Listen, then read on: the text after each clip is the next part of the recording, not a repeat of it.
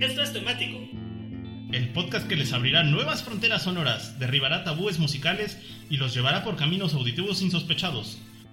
Todo con una playlist basada en un tema random. O al menos eso creen los conductores. Así de malitos están estos chavos. ¡Bienvenidos a Temático! Bienvenidos una vez más a este temático que se va a poner re bueno, amigos, re buenísimo.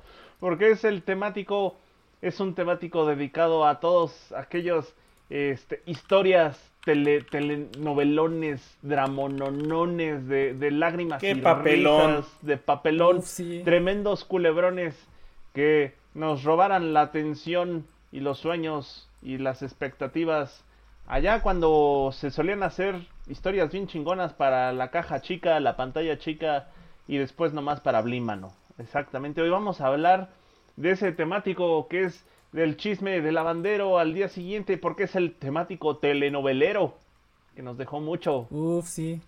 muchas grandes De, historias. de llegar, Sí, sí, dale, dale, de Matita. llegar a tu escuela o a tu centro de trabajo o a donde fuera a platicar al día siguiente de qué tal estuvo el capítulo de la, de la telenovela, específicamente hablando como así de mirada de mujer y, y mirada de mujer y otras, ¿no? Que también hubo. Me comentan que también hay otras telenovelas aparte de mirada de mujer, sinceramente. no es cierto. Hubo, hubo una época, amigos, hubo, una Hubo un, época un antes y un después y otro después. y otro después. Hubo una época en donde este humilde país exportaba las telenovelas como ma- material internacional, amigos. Ya no, ya no pasa eso. Ya no. A- Ahorita ya nos dieron la vuelta los brasileños y los hindús, ¿no? Sí, ahora, ahora, Eh, también Turquía, también un chingo de telenovelas de Turquía, creo que las pasan en el 28, pero hay muy buenas telenovelas turcas y también este eh, las coreanas, los doramas también. pero los dramas ya los pasan en tela abierta, porque esos los he visto en streaming, pero no los he visto en tela abierta. Los turcos sí, ya está hasta la madre los turcos. Ajá, las turcas sí, esos en el 28 creo que los Ni, pasan. ni están pero- tan guapos. O sea, los los doramas justo se, se amoldan a esta nueva transición que hemos estado, de la que estábamos platicando fuera de, de micrófonos, de que ahora ya todos en streaming. Y justo ahí es donde entra ya el nicho de los, de los doramas. Pero, pero que sí, ya estamos en otros, en otras épocas, ya casi nadie ve tela abierta, muchachos, es una realidad, nada más que ver, nada más para ver partidos de fútbol, ya ni la novela. ¿Se acuerdan cuando las novelas tenían horario estelar? Sí, el prime Oh, sí. time. Sí, efectivamente. Que era, ¿cuál era? Era a las 8 de la noche, ¿no? La, o, la, o a las Era, 9, era ¿A las de nueve? 8 a 10, es el prime time, de 8 a 10 Ajá. era el prime time y algunas televisoras, eh, dependiendo del canal, empezaban justo con una barra cómica. eh, Sí, era lo que te iba a comentar. A las diez y media te metían la, la barra cómica. sí, eh, entre 8 y 8 y media com- Digo, las 10. comenzaban con la barra cómica. Este, luego te metían las novelas y cerraban el prime time con el noticiero en la noche. Una época que ya Así se nos fue, manos. Pero bueno, vamos arrancando. ¿Quién, quién empieza? Pues. Ay, creo que empieza, no sé. ¿Quién, quién va a ser el primero? Empieza Ah, Moik. Ah, sí, mira, soy yo. Moik va a ser el primero. Bueno, pues este, este, este segmento es patrocinado nada más y nada menos por Mayonesa McCormick. Ay, no, perdón, Hellmans, Hellmans. Cálmate, Pedrito Sola. Pues sí, amigos, vamos a hablar de... te- Ay, es que hoy está re bueno el, el temático, está así de, de telenovelazo. Yo, yo realmente de todas los, las canciones que voy a poner el día de hoy, realmente podría decir que es el metatemático de mis tías. Porque con todas vi telenovelas y todas las canciones que les voy a recetar el día de hoy vienen de telenovelas que se chutaban mis tías hace muchos, muchos ayeres. Pero Ah, no la, son la- la típica clásica de amigos. no es que yo las viera, las veía mi tía. Exactamente, no, no es que yo las viera, es que yo las veía con ya. Este, pues eso, ¿no? No, hay, hay telenovelas que marcan historia por, por justo la trama, los actores y por supuesto por su tema musical. Y nada más y nada menos comenzamos con uno, eh, eh, la, la telenovela de la que les voy a hablar, amigos, es eh, Marimar de Thalía, que fuera la parte de en medio de algo que se llamó en su momento la trilogía de las Marías. Resulta que en los noventas, eh, Thalía, la misma Thalía que saliera de Timbiriche y terminara casada con... ¿Quién? ¿Tommy Motola? Sí, ¿no? Sí. Este, pues esa misma, esa misma Thalía que eh, salía de Timbiriche y se casara después con Tommy Motola, y que ahora es la tía del TikTok que te hace tiquití, tiquití, tiquití, me escuchan, me sienten. Esa, esa Me misma sienten. Talía, allá por los años 90 era la legendaria Talía que era María. Y María hizo eh, tres, tres novelas conjuntas, que es la famosa trilogía de las Marías, y catapultaría la fama de Talía justo en las estrellas porque haría tres novelas en donde básicamente interpreta el mismo papel que es el de una El niña mismo personaje. el mismo personaje pero en diferentes contextos, ¿no? El, el el papel básicamente trata de una niña de orígenes humildes que es abandonada por sus padres y criada por sus abuelos o una madrina, en respectivo sea el caso. Eh, curiosamente, cada un- los papeles que interpretaban los abuelos o la madrina de esta niña María siempre eran primeros actores, incluso en alguno de estos papeles eh, doña Carmelita Salinas fue su madrina. En esta, en el caso de Marimar, los había primeros actores como los abuelitos de, de Marimar y demás, ¿no? Y la coincidencia que se llama la trilogía de las Marías es porque en cada una de ellas ella será, se llama María, ¿no? En la primera se llama María Mercedes, en la segunda se llama Para servirle a usted. María del Mar y la tercera se llama María la del Barrio, que así es como se llaman las, las respectivas novelas. María Mercedes, Marimar y María la del Barrio. Las tres novelas... María del Mar. Nadie dice. ¿Eh? Nadie le dice María del Mar, Moik. No, Pero Marimar. así se llama. Nadie le dice- Pero, pero así se llama, chingada. Pon atención, chingado. Solo te pido una cosa. es que me dio mucha risa lo de María del Mar. Lo de María del Mar, que es, que es, que es Marimar, ¿no? Y en, en ese sentido, eh, les digo, el papel es básicamente el mismo. Una niña desprotegida, eh, de escasos recursos, humilde, que es eh, criada por algún tutor y que por enredos de la vida se terminan eh, juntando con un personaje guapo y millonario que evidentemente le solucionará la vida, no sin antes verse eh, con muchos conflictos de por medio, ¿no? Básicamente villanos, problemas, enfermedades, pero al final de todas las historias hay que recordar que el amor, así es amigos, el amor y no el dinero es lo que triunfa ante todo.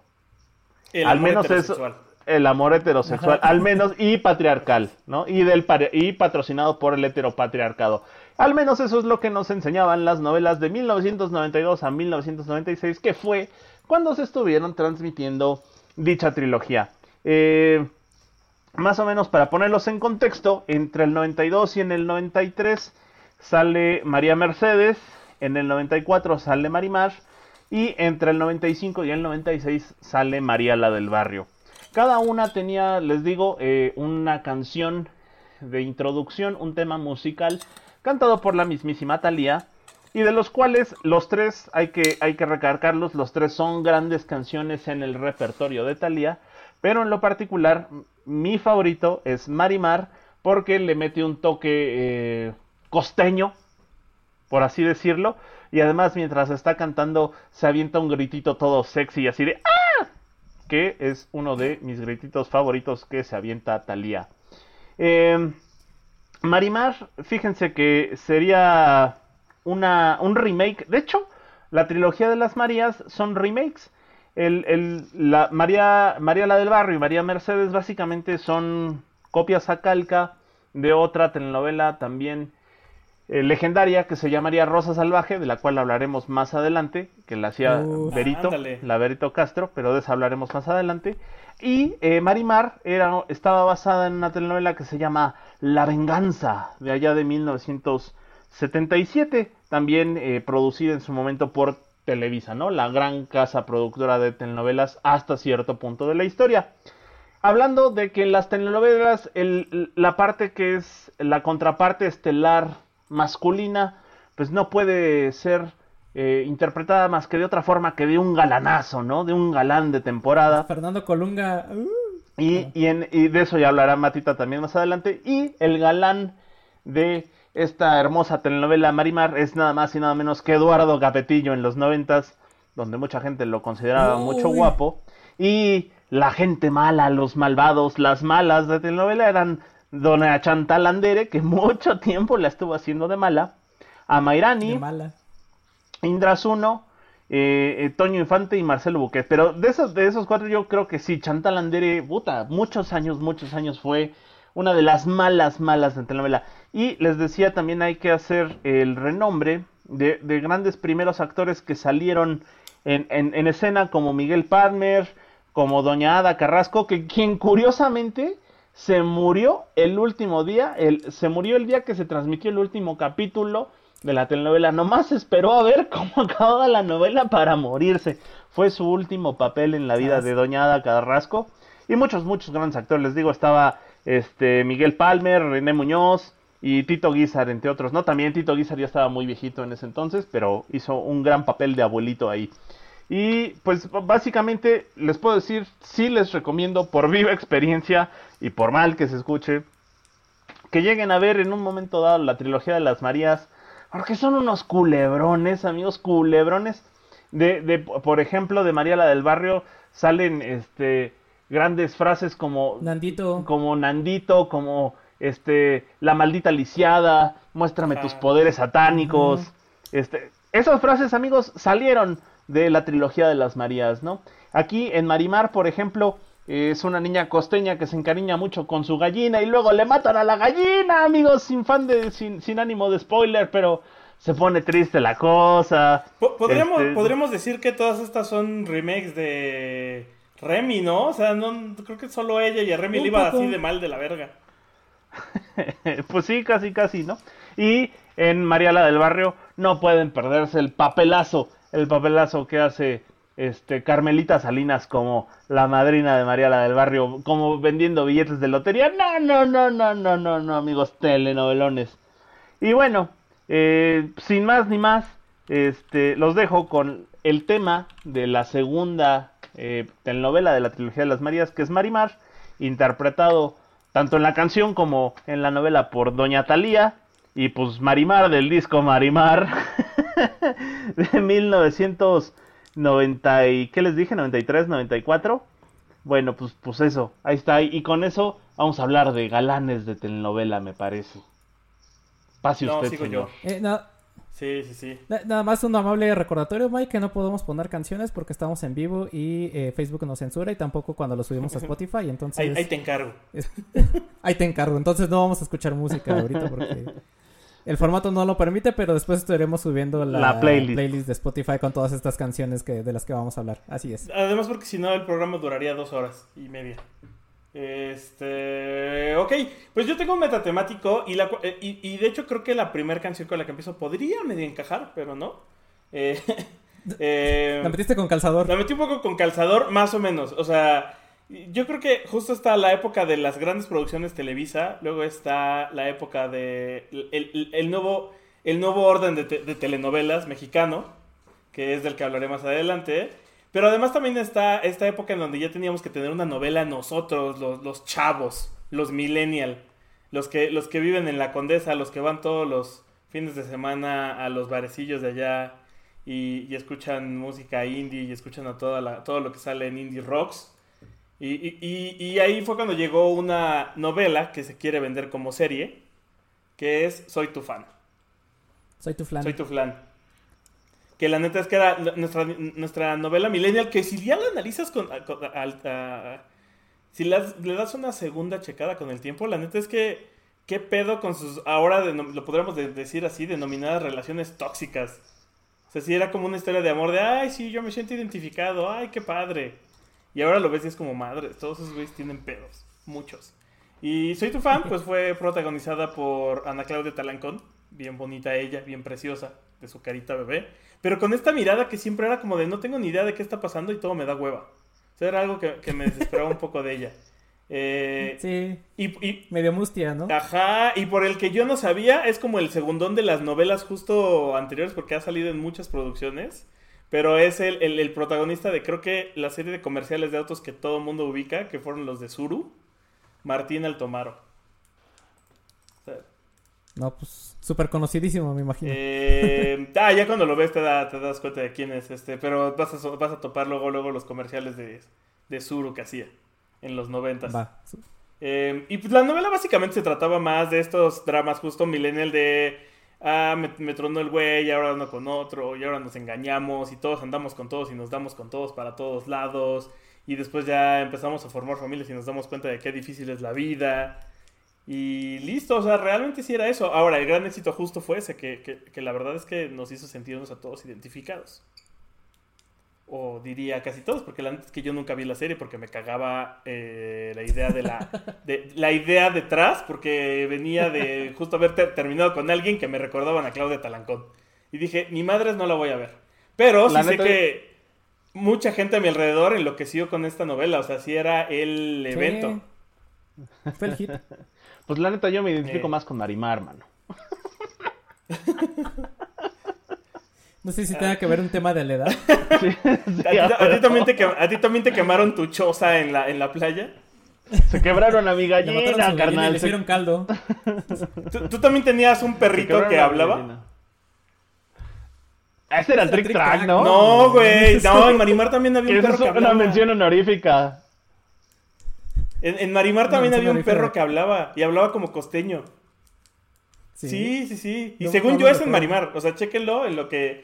pues, sigo dando datos de Soy Tu Fan, pero estoy casi seguro que había un perro que hablaba como costeño. Eh, bueno, ah, independiente de eso, justo un caso curioso, porque Soy Tu Fan tiene una canción que se llama Soy Tu Fan, hecha por el grupo Sandoval, y que básicamente solo es una pinche melodía que dice fan. Y fan de... O sea, hace fan, fan de lo que hiciste, fan de lo que me gusta, fan de ti. O sea, bastante sosa la rola. Eh, pero la que se hizo famosa por razones que fueron como muy características de la serie fue Tripulante de la banda Agrupación Cariño. Que me molesta porque estoy Ah. confundido, no sé si es banda o es agrupación chingao. Pero bueno. Sí, ¿verdad? Es eh, Agrupación Cariño, tuvieron esta canción que es Tripulante y todo el mundo lo ubicaba como la rola de Soy Tu Fan. Y de hecho, gracias a Soy Tu Fan se volvieron así como el hit del momento. Nivel estuvieron en, no me acuerdo si fue un Vive Latino, fue un Vive Latino. Y también estuvieron en la fiesta de nuestra empresa hace un año. Sí. Estuvieron el año pasado, año lo pasado. recuerdo bien y sabía quiénes eran hasta que me dijiste. Eh, y, y- y su éxito fue tal con Tripulante que para la segunda temporada tuvieron otra rola que es la de... eh, ay, olvidé el título de la rola. Y es, de hecho, según yo, es la que voy a poner. Eh, ah, no es cierto, güey, dejé la... Espero que te acuerdes de mí, es la otra rola, que fue parte de la segunda temporada. Entonces, un poco la decisión fue entre poner la, la rola que sí era de la novela para la segunda temporada, pero al final me decidí por Tripulante, que fue tan buena rola para el momento que, que sucedía, que se volvió casi casi el, el, el emblema de la, de la serie musicalmente. Y Agrupación Cariño, pues es esta banda como de sonido latino, De mucho de cariño. mucho cariño, guapachoso, este, que, que tiene como algunos covercillos y tiene muchas canciones que honestamente la verdad tienen este, este logro de que a donde sea que vayas te hacen bailar.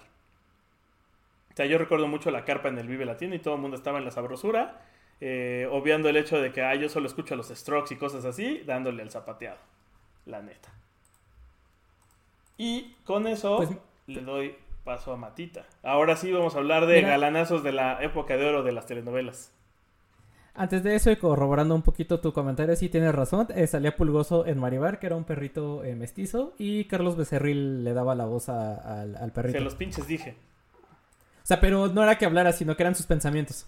Güey, yo pensaba que Garfield hablaba con la gente. O sea, o sea, pasaron, Ajá, eh, justo lo que te iba pasaron muchos Como Garfield, de cuenta. Pasaron años para que yo me enterara que resulta que más bien él solo pensaba y los humanos no entendían lo que decía. Por dos, por eso decía, ah, por eso no mueve los Ajá. labios. Sí. Y, y es que en los cómics solo se ve las nubecitas de sus pensamientos, o sea, no se ve como nubecita de diálogo. Pero como no conocía los cómics de Garfield tampoco en ese entonces, pero bueno. Este, sí, vamos a hablar de, te- de, de galanazos de telenovela y justo voy a hacer eh, un homenaje a, a Don Poy, a Don Pai que no está, no nos está acompañando en esta transmisión. Porque se fue de la un novela. mo- un triple mortal. Sí, que ahorita va el triple mortal porque entonces este es un homenaje eh, a él. Y él así lo hubiera querido que hubiéramos puesto esta canción de esta banda. Y eh, pues sí, por razones eh, misteriosas y desconocidas no nos pudo acompañar, pero eh, la verdad es que creo que se hubiera aventado unas super maromas para meter algunas canciones porque bueno, no es tan fan de las telenovelas o de las canciones de telenovelas como, como nosotros. Y pues justo vámonos con Fernando Columbia Ultimate Experience, que es esta banda que se hizo famosa en México el año pasado cuando eh, fue un usuario de Twitter, lo descubrió. Y obvio fue de llamar la atención, sobre todo por el nombre extraño de esta agrupación de Green Core originario de Serbia. Imagínense, desde Serbia llegaron hasta acá a México con este nombre tan peculiar. Y pues, eh, ¿qué podemos decir de Fernando Colunga, no? Que fue este galán telenovelero, telenovelero por excelencia de los noventas, de por ahí de, desde que salió en Mariela del Barrio, que fue su eh, primer eh, protagónico junto con Thalía, y ya de ahí adelante para el Real, ¿no? cuando eh, él también fue el galán de La Usurpadora junto con Gabriela Spanik, de la cual ya también hablaremos ahorita en un ratito. Eh, también fue el galán de Nunca Te Olvidaré, que también bien pudo haber entrado en esta lista la canción de, eh, Enrique Iglesias. Y también fue el galán de Abrázame Muy Fuerte, que también vamos a hablar de ella un poquito más adelante en el, en el programa. Entonces, Fernando Colunga era el galán. Ahora, el galán telenovelo por Fernando, Fernando Colunga era el Ultimate Experience. Pero, Exacto. ¿quieres hablar de masculinidades tóxicas? Ahí está el estereotipo de, de, galanazo que protagonizaba. Ahí sí. Sí, de, galanazo bronceado, todo galán, macho, fuerte, pero noble a la vez, con sentimientos. Pero al mismo tiempo de estás enseñando mucha pierna. Sí, de, de hoy estás enseñando mucha pierna, y sí, exacto.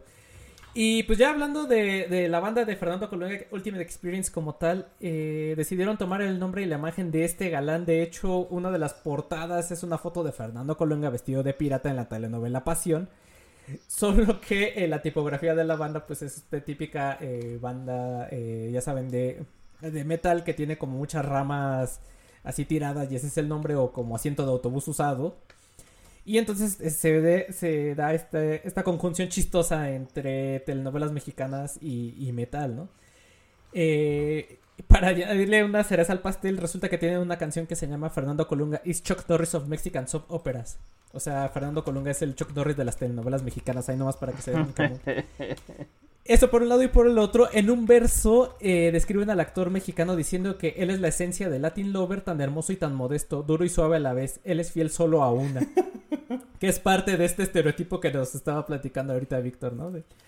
Del sí es sensible, pero a la vez es el, es el fiel, pero pues a la vez le estás enseñando mucha pierna, ¿no?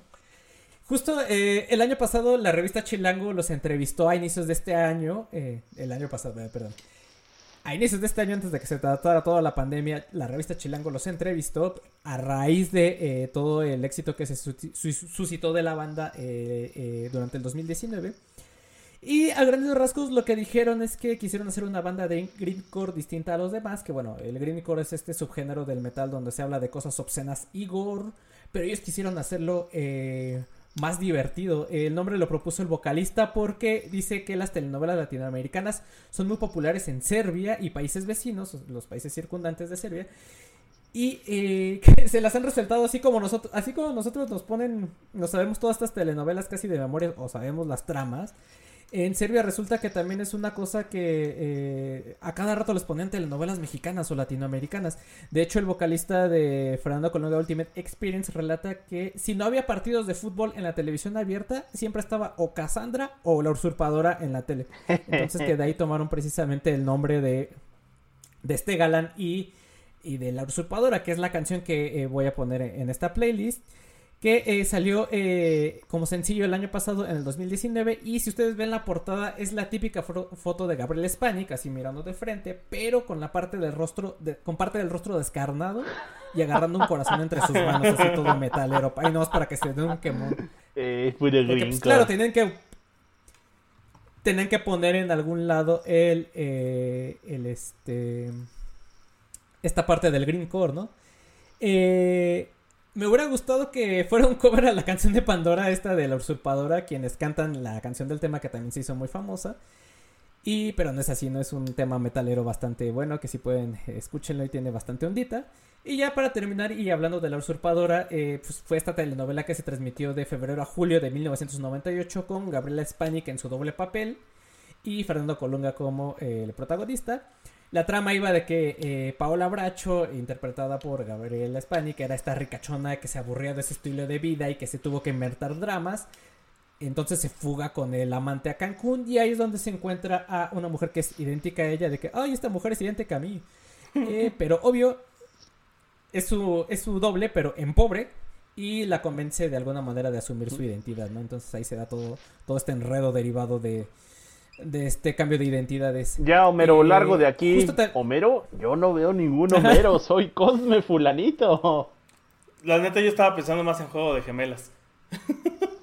Justo como juego de gemelas también has de cuenta como Cosmo Fulanito.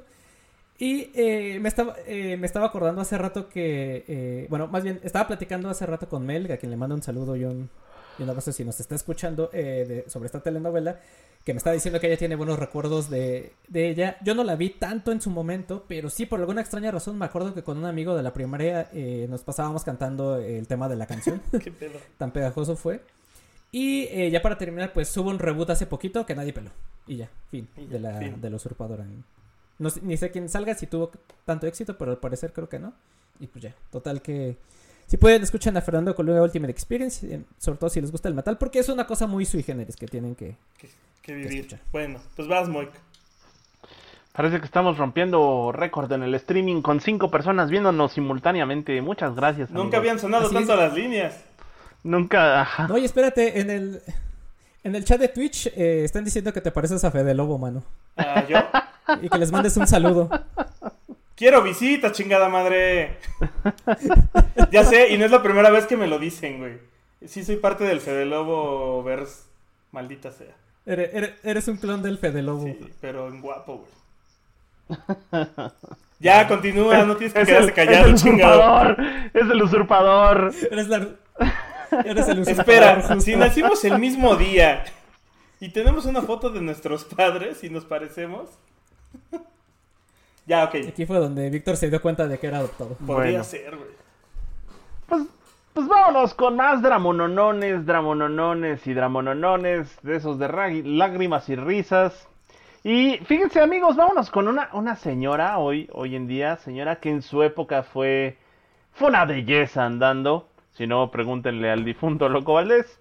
Y estamos hablando de Verito, la Verito. Es que guapa es Verito, ¿eh? Incluso a esta edad, la verdad es que es bien guapa la Verito. Vámonos con... Justo era lo que te iba a comentar. Justo hasta cuando, todavía hasta cuando hacía la movida, todavía tenía sus cosas. ¿eh? Pues fíjate que todavía en la Casa de las Flores fue como de, ay no, señora.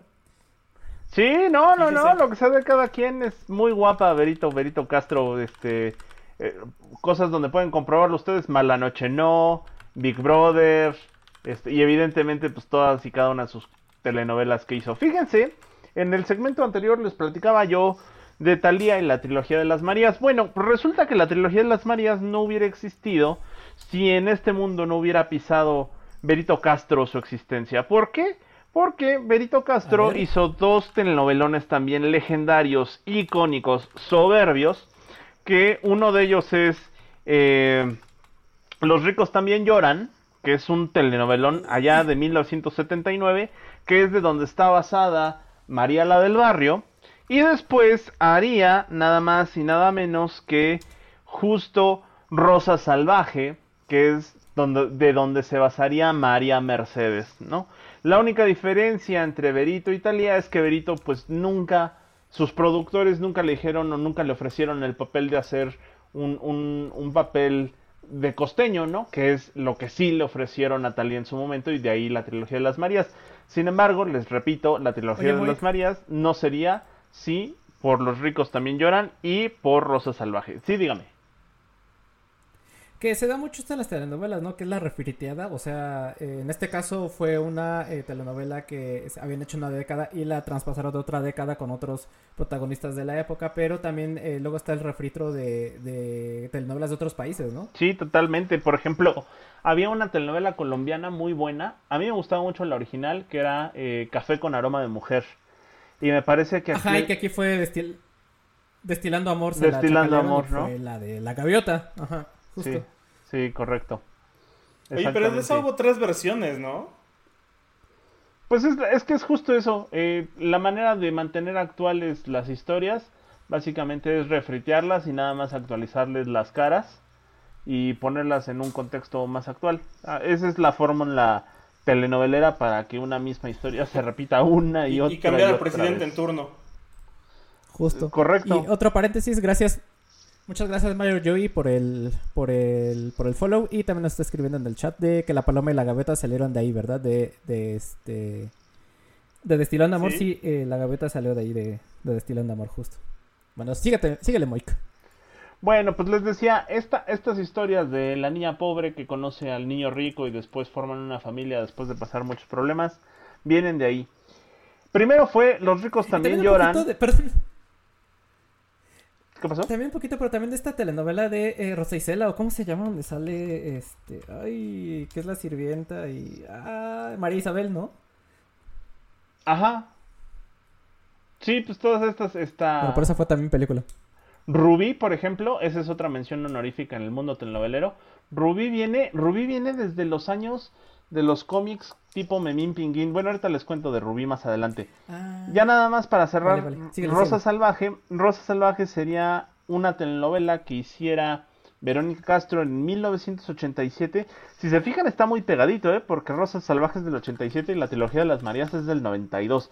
Pero bueno, eh, haría, haría Rosa Salvaje en el 87 y evidentemente, como es en este caso, protagonizaría e, y también, perdón, y también haría la parte musical, ¿no? De la parte musical, la neta es que Berito Castro tiene unos temazos, temazazazos, no se lo pueden perder. Vero Castro es muy buena cantante, muy buena cantante. No por nada, Cristian Castro tiene lo suyo en cuestiones de, de, canciones. Vero Castro, pueden, pueden ustedes escuchar grandes canciones de Berito Castro como, como Macumba, Macumba, que es, es una, una rolota. Mala Noche No, de la cual por cierto también sería un tema de un talk show que tendría Berito Castro. Y evidentemente Rosa Salvaje, que es una super balada de telenovela que narra toda la historia de esta chica venida a menos pero ida a más, ¿no? Y pues nada, este, básicamente de qué va Rosa Salvaje, pues les comento, ¿no? Es esta niña pobre que pues está ahí se encuentra con una mujer mala que es Laura Zapata, curiosamente la media hermana de Talía o la hermana de Talía. El, el, galán de la novela es Don Guillermo Capetillo. Y también saldrían algunas. De Manolo Guapetillo. El, el Manolo Capetillo es, el, es aquí es Guillermo. Y también saldrían algunas actuaciones en ese momento eh, apenas en auge como la de Edith González, ¿no? Que Edith González ya está, ya, ya está ni en este mundo existe, pero que en su momento era una niña muy, muy guapa. Eh, Oye, pues y nada. más como chisme, este, pues de esta mujer Zapata. Laura Zapata, el chisme era que era la mamá de Talía, no la hermana. Fíjate. Sí, sí, sí. Que ellos aplicaron lo de. que ellos aplicaron la de cómo, va, cómo vas a decir que tienes una hija fuera de cualquier tipo de matrimonio. No, no, no, es tu hermana. aplicaron la de abrázame muy fuerte, de lo que vamos a hablar más adelante. Efectivamente. Pues es algo que se hacía mucho en la época, entonces eh, yo no lo dudaría. Pues sí. Pero bueno, este, amigos. Oye, Rosa Salvaje. Oye, voy, perdona que te estamos interrumpiendo mucho. Ah, sí, no. Perdona que te estamos interrumpiendo mucho, pero es que el, programa sí se da para eso. Sí, sí se da para echar el chisme. El chisme de lavadero. Ajá. Pues nada, del 87 de la telenovela Rosa Salvaje, Berito, Berito Castro con Rosa Salvaje. Y pues vámonos con el señor productor. Ah, ya voy yo de nuevo, maldita sea. Uy, mira, tiempo. No estaba preparado. Oye, sí, pues mira, justo hay, hablábamos de esto, ¿no? De hay un parteaguas en, en el mundo de las novelas. Pero más que un parteaguas es. Veníamos de, de, justo esta época de Rosa Salvaje por ahí. Y viene como una temporada en donde Televisa se fue como el dueño y señor de las novelas. Y hizo producciones de todo tipo, incluso producciones históricas, ¿no? Una de ellas es El vuelo del águila que habla de, la época del ah, porfiriato. Entonces, a nivel producción neta era, era el Game of Thrones mexicano, así, de ese nivel. Sí, sí, sí, cabrón. Locaciones en lugares, actores, efectos prácticos especiales. Una cosa maravillosa. Eh, y luego, pues, bueno, nace esta televisora en este, en este momento llamada Imevisión, que después se convertiría en TV Azteca, que en esa época no era tan mierda como lo es hoy su dueño.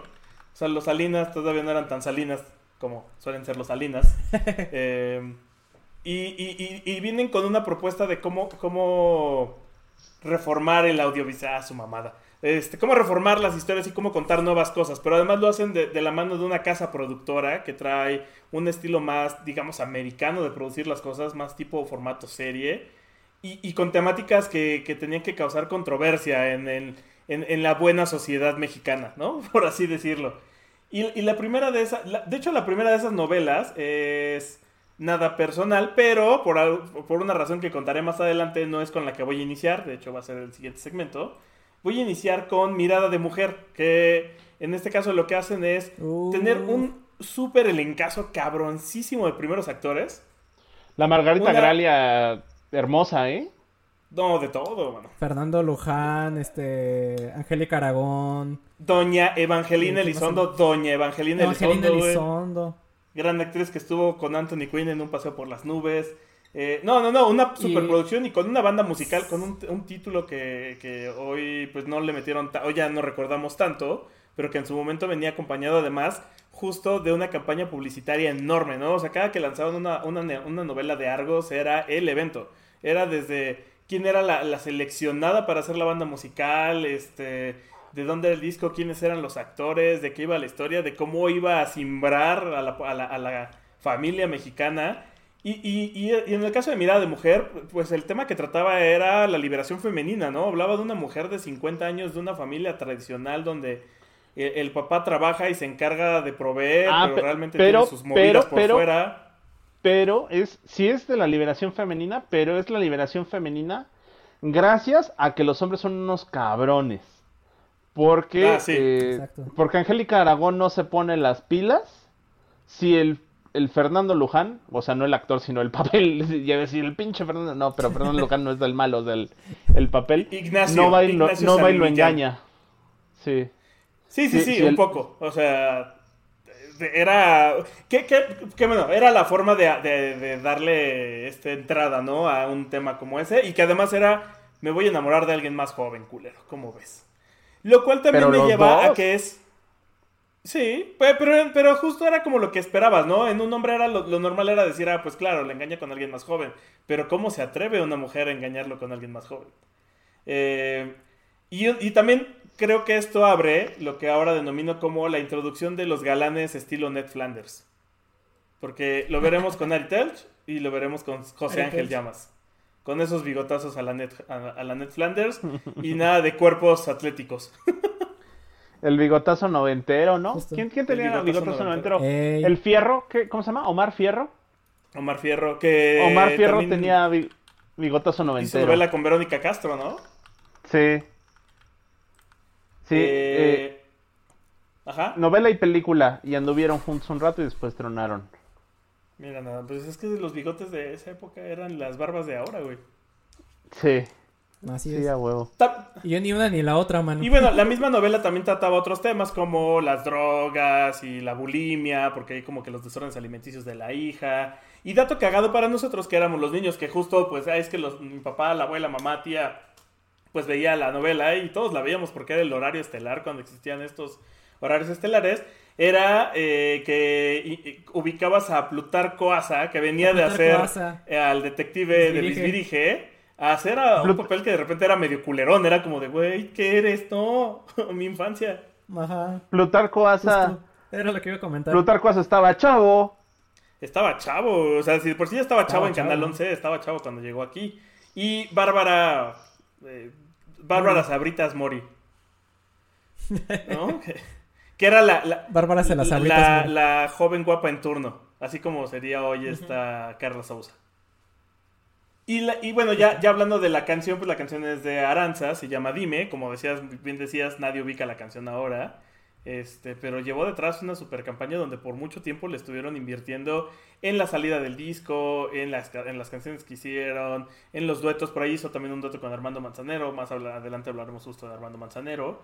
Eh, y fuera de eso, pues Fernando Luján ya se nos fue. Este gran actorazo que hizo cosas maravillosas. De él yo recuerdo mucho, mi película favorita es una donde le, tiene un día que le va de la chingada. O sea, le roban el carro, se sube al transporte público y lo asaltan. Eh, no me acuerdo bien cómo se llama la película, pero ubico mucho justo que tiene un mal día, un día de perros. Y Ari Telch que se nos volvió loco, ¿no? Por ahí salieron acusaciones de que golpeaba mujeres y que tenía un desorden este, Ay, Dios, sí bipolar, sabía. una onda así. Sí, una, hora- una onda intensa del güey tiene pedos. O sea, por eso también dejó de salir en la tele. Sas. Eh, y. Angélica Aragón, que también nos da dado actuaciones en el cine mexicano. Ella es la de como paraguas para chocolate, ¿no? Entre otras Sí, tantas. Entre otras sí. tantas, también Un Paseo por las Nubes, donde precisamente hace de Doña. No me acuerdo cómo era la familia, pero ella, ella es la mamá. Este, y Evangelina Elizondo hace también el papel de su madre, o sea, de la abuela de la familia. Y el papá es Anthony Quinn en esta película donde sale también Keanu Reeves, que si pueden echenle un ojo porque es muy bonita. Y pues con eso les dejo, vamos al siguiente segmento, pero pues escuchen Dime.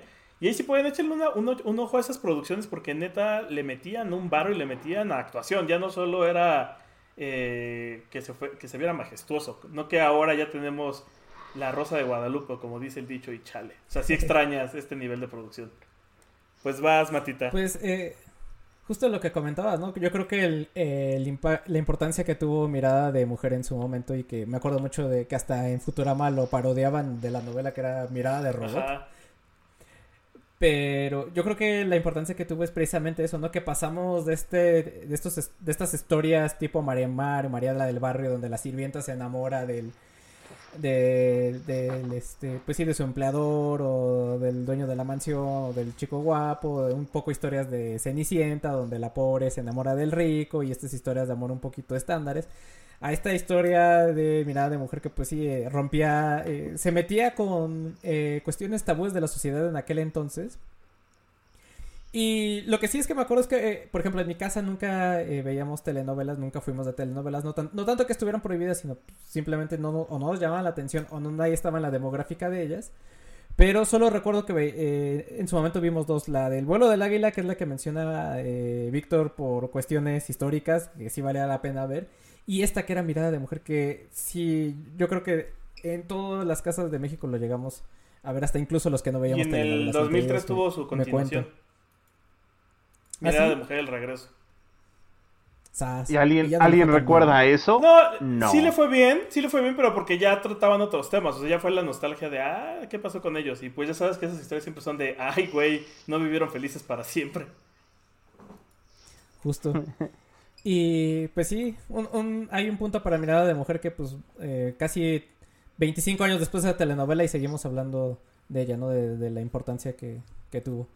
Pues bueno, ya siguiendo para con la siguiente canción, eh, vamos con un tema que ha cobrado relevancia de un tiempo para acá y me alegra mucho porque la neta es un rolón de aquellos. Eh, como Matita, yo quería la rola.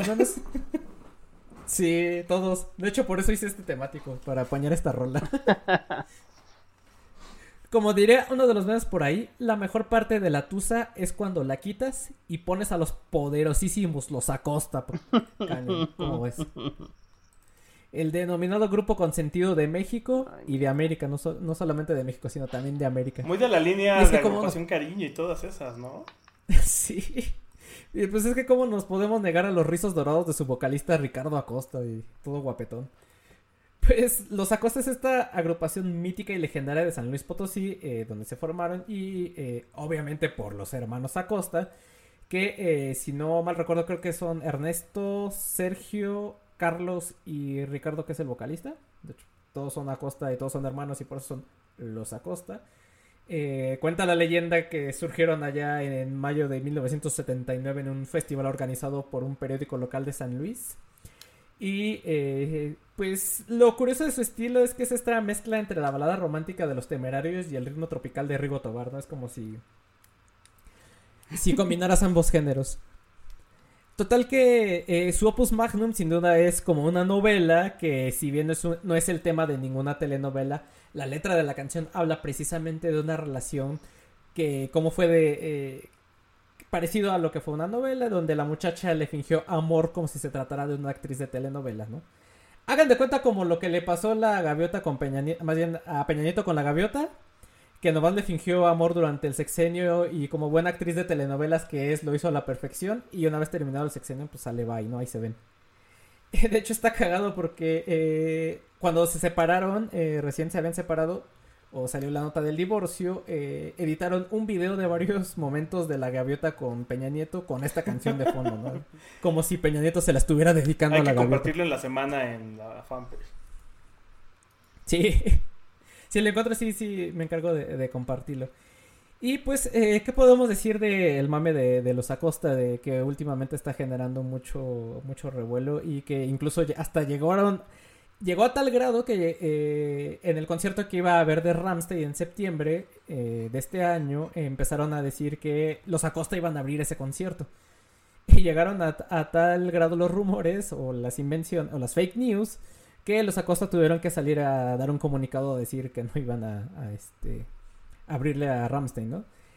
Eh, pues eh, es, creo que el mame está en que pues es de estas bandas que escuchábamos en los camiones o en el barrio cuando estábamos chicos, que igual en su momento cuando pasamos por esa época de adolescentes considerábamos naco, corriente y lo juzgamos por ello, que decíamos, ay no, guacala, no, esos, esos de los Acosta Fuchi, ¿no? Pero eh, ya cuando se nos quitó esa mamonería a la mayoría, pero porque sabemos que hay muchos que nunca se les quita y siguen de forever, eh, descubrimos que este estilo único que tienen, y más que verlos por lo que no son, eh, vemos lo que realmente son, ¿no? Que es una agrupación que se ha mantenido tocando por más de 30 años y que han cosechado éxitos a lo largo del continente, que los ha llevado a ser nominados incluso al Grammy en dos ocasiones, ¿no? Esta banda de, de los Acosta. Entonces, sí, puede que sus canciones se parezcan, eh, puede que siempre sigan el mismo estilo, que a lo largo de 30 años eh, casi casi sigan tocando las mismas canciones. Pero pues esa constancia, esa dedicación y el tener eh, canciones memorables que nos llegan a, a todos o que nos recorda o que todos podemos recordar, pues tiene también su mérito, ¿no? Y pues no sé si tengan algún comentario. Nada, solo, solo, solo el tema de los memes. bandota. La verdad es que. Es que justo es lo que pasó, ¿no? Eh, eh, de jóvenes decíamos, ay, guacala, pero la verdad era como el guacala, qué rico. Porque es como nos sucede ahora con el rock justo. urbano o con precisamente este, toda esta reivindicación de Los Ángeles Azules o por ahí. Estaba escuchando hace rato Tropical Forever con esta Laura León. Y que en nuestro momento de mamonería adolescente era como, ay, no, guacala, ¿cómo voy a escuchar eso?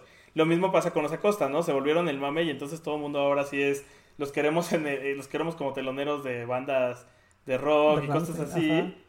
Y, y la realidad es que además sí te llega. Es lo mismo que, por ejemplo, nos pasa a nosotros cada que escuchamos la de tus jefes no me quieren. O sea, qué rolón, güey. Que lo sientes aquí en el alma y dices, no, pues sí, está, cabrón, tienes razón. O la del papá de Milhouse, ¿no? La de Grupo Mojado. La de Piensa en mí. Ajá, piensa en mí. Lloro con justo también eso. eh, pues sí, la neta es que sí. Pues sí, muchachos, no se, no anden de, de mamones y, y entrenle, en- entrenle a todos sin importar quién, quién haga la música, ustedes entren, Entre- no, anden, no anden de mamones como algunos compañeros que tenemos en este podcast que no voy a decir. Éntrenle a las telenovelas, amigos. Al fin es un reflejo de la vida diaria. Híjole, pero las viejitas, ¿no? Hay de todo, hay de todo. Son, son como sociodramas, haz de cuenta. Eh, sí, tu sí, sí. ¿eh? Justo. Aguas, te va a encuestar. Sí, sí. les- Al final del capítulo va a haber una encuesta, amigos. Por favor. por- Una encuesta de qué les pareció. ¿De este cuántos focos tienen en su casa? Ajá. ¿Y cuántos focos tienen en su casa? Este, vas, vas, Moik. Menos de tres focos son Marimar, ¿eh? más, más, Oye, este, sí, estaría, estaría bueno establecer el socioeconómico en basado en personajes de telenovela. BuzzFeed, esa es nuestra idea, Donde- culero. No te la vayas a robar. De Maribara Huicho Domínguez, ¿qué, qué nivel Ah, eres? Lucho Domínguez, ¿eh? Es Híjole. otro que no pusimos. No, sí. Igual al que la rato- a Lucerito. se O sea, a al rato, ahorita en el último segmento pondremos las menciones especiales, pero sí. No, sí hay pero varias que el, se nos el fueron, Lucho ¿eh? Domínguez sí sale al rato, ¿no? Ah, no, no, No, sale. según yo no está. Y. ah, No, justo era lo que estábamos mencionando, que esto nos da hasta como para dos o tres partes. Mira, cada que no, cada que no esté Cerex, vamos a hacer uno de telenovelas. cámara, que se arme. Que se bueno, arme. Pues vámonos con lo que sigue. Y es una rola legendaria. Tan legendaria que es digna de los caballeros del zodiaco, amigos. Porque vamos a poner a Don sí. Manuel Mijares No con corazón salvaje. ¿Qué, qué rolón, qué rolón. Porque, porque es una rola digna nada más y nada menos que Don Jack Sparrow. Que eh, Jack Sparrow, nadie lo quiere admitir, pero está basada el, el- el personaje en Juan del Diablo, que es el personaje principal de esta serie de telenovelas de Corazón, Corazón Salvaje. Y digo serie de telenovelas no porque sean varias telenovelas, sino porque la misma telenovela se ha hecho el remake fácil, fácil, seis veces. Seis veces. Sin embargo, a, a lo largo de la historia de la televisión mexicana, Corazón Salvaje se ha hecho seis veces en distintas ocasiones a lo largo de la historia. Sin embargo, yo creo que la más memorable, quizás porque es la que a mí me tocó ver, pero la verdad es que es un Juan del Diablo tremendísimo, es la del año 1993. que Qué buen año para las telenovelas, por cierto. Esa de 1993, donde Juan del Diablo era interpretado nada más y nada menos por Eduardo Palomo. Y Y la, la actriz que se llevaba toda la cámara era una Edith González en su plenitud, tanto, eh, tanto a- como, ac- como actriz como en lo guapa, ¿no? Entonces era, era la mejor pareja de telenovela que se pudieran ustedes imaginar porque teníamos... Y que Sí, lo- sí, dale, dale. Y que los dos ya se nos petatearon, Sí, güey. los dos ya se petatearon. Ya, ya imagínense, para que los dos ya se hayan, se hayan muerto, ya hasta suena que la telenovela es viejita, ¿no? Y, y- Pero el que sí estuvo bien raro fue la muerte del Palomo. ¿no? Palomo no se volvió mujer, güey. no, ese era el O hermano. ese es su hermano. Sí, ese Ah, es el ya. hermano. No, este, este, pues ya ves. Sí. Entonces Eduardo Palomo es el que se murió como el hijo de Bruce Lee. Ándale, que de repente se nos desmaya ahí y ahí quedó, mano. Ujú, no más. ahí quedó. Ajá. Pues bueno, eh, ¿de qué va Corazón Salvaje? Corazón Salvaje es, es de veras, ¿eh? Es una telenovela de piratas. Y No es mames, más- era cienciólogo. Perdón por interrumpir, pero Ah. era cienciólogo, güey. Creo que por eso se murió. De sí, dice Wikipedia que era cienci- cienciólogo. ¿Qué pedo? No pagó la cuota y le O dieron sea, cráneo. ya, perdón, Moik. se lo, se lo llevaron a su planeta. Bueno, les decía, Corazón Salvaje literalmente es una historia de piratas y más o menos la historia se desarrolla como a inicios del siglo XX en el legendario Puerto Vallarta, en donde está un, un navío, un navío capitaneado por el capitán Juan del Diablo, que es uno de estos capitanes rompecorazones, y que Vámonos. pues llegando al, al puerto, este, pues ya saben, esta, esta historia entre dimes y diretes y que me enamoro y te enamoras y, y todo, se enamoran el uno del otro, pero todo indica que están atados por un lazo de sangre que está ahí oculto, ¿no? Y híjole, ya sabes, de que te enamoras no de la prima, sino de tu hermana y demás, ¿no? Entonces, pues, y se mete además un tercero, que es un, un- un personaje que se llama Bravo Adams, que es un triángulo amoroso, porque pues están, están todos ahí interconectados, ¿no? Porque todas, dos chicas y este, do- Caridad, es- está Caridad, está María y está Juan del Diablo, y pues María y Caridad están eh, enamoradas de Juan del Diablo y tienen ahí sus, sus estiras y aflojan, ¿no? Curiosamente, eh, eh, aparecería Ana Colchero, que después van, van a mencionarla en, en Nada Personal. Y eh, hay, hay muy buenos actores también de la época, como Ariel López Padilla y los César Évora, y ya pues los eh, Keta Labat, ¿no? Y los mencionados, evidentemente, Edith González y Eduardo Palomo. Hablando del tema musical, es un tema épico que pues, nos, nos regala este, este cuate Manuel Mijares. Y es uno, yo creo, es uno de sus mejores temas noventeros, ¿no? Mijares tiene este auge eh, musical entre los 80 y los 90 y tiene grandes, grandes canciones, como ya saben, las clásicas Soldado del Amor y todo esto. Pero sin Que podríamos no decir que, que su éxito culmina con su boda, ¿no? Y ahí. Sí, hasta que regresó en una gira de tíos con Emanuel. Ah, con Emanuel, sí, cierto. Con Sí. Emanuel, y- ajá. y yo Ah, y, creo que- y- y hasta que descubrimos que puedes poner cualquier canción de Mijares con cualquier anime y siempre va, va a quedar, va a empatar. Oh, sí. Exactamente. No es coincidencia, yo creo, porque pues estamos pensando de que Corazón Salvaje es una novela de piratas, pues este, ay, los caballeros del zodiaco le vienen como anillo al dedo, ¿no? Entonces, pues, pues eso. En ese famoso edit que hicieron hace algunos años, ¿no? Hace algunos meses. Exactamente. Lo, lo pueden buscar en YouTube, Mijares Caballeros del Zodiaco, y ahí les van a salir unos, unos gratas, gratas sorpresas. Pues nada del... Que, sí, que a mí... sí. Ajá. Sigue, sigue, sigue. Ahorita, ahorita lo Pues compro. nada, de 1993, eh, del soundtrack de Corazón Salvaje, mm, pues Mijares con Corazón Salvaje, una de sus rolas más épicas y yo creo que de las mejores que tiene. Vas, Matita.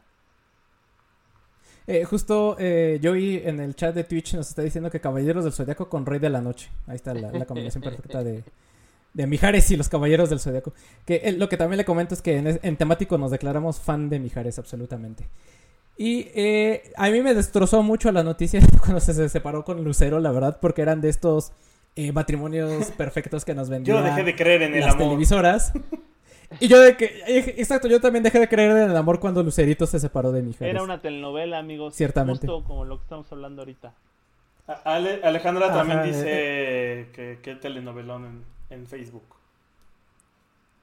Los, los, do- los dos fingían. ¿El, el de la boda de Lucero o, o el de Corazón Salvaje? Pues, pues dicen que el de, el de la boda de Ambos. Lucero Mijares sí, ¿no? Que, que ella tenía, ellos, ellos tenían Y- otros y- intereses. Y al ratito.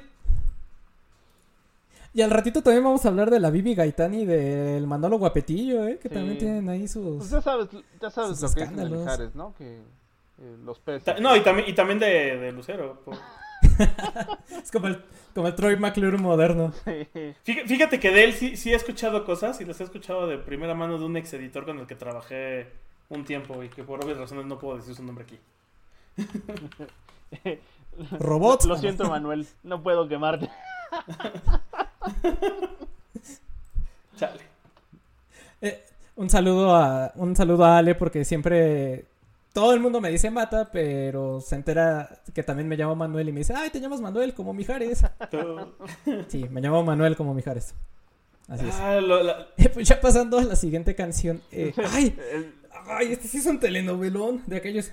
Miren, si el universo cinemático, cinema- cinemático de Marvel tiene actores que van desde Robert Downey Jr., Chris Evans, Chris Pratt, Mark Ruffalo, Scarlett Johansson, y un etcétera infinito, la neta es que se queda pendejo junto al universo telenovelero mexicano, específicamente, específicamente hablando, el de dos mujeres. Oye, camino oye, oye, crack. que en su momento tuvo a las estrellas más reconocidas del momento, como lo fueron Eric Estrada, Laura León, mejor conocida como la oye.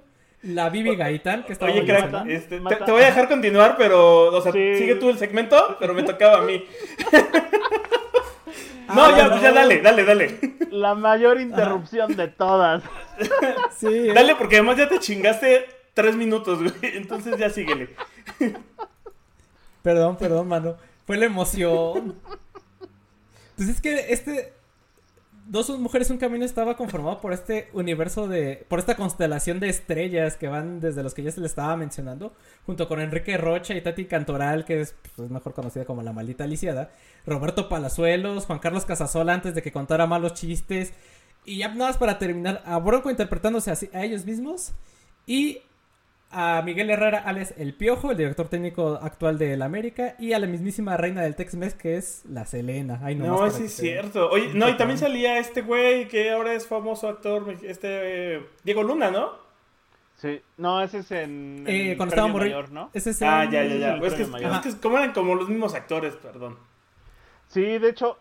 De Justo hecho, ese es- dicen que si a Diego Luna Ajá. le comentas que era el hijo de Huicho Domínguez, y se emputa. Perdón, Mick, por arruinarte el segmento de esta forma, pero es que Dos Mujeres Un Camino lo, lo merece. Lo siento. Y, pero ya no, no vas a aprovechar tus otros tres minutos para terminar tu segmento. No, ya, ya me lo chingaste, ya, ya, ya mejor continúale.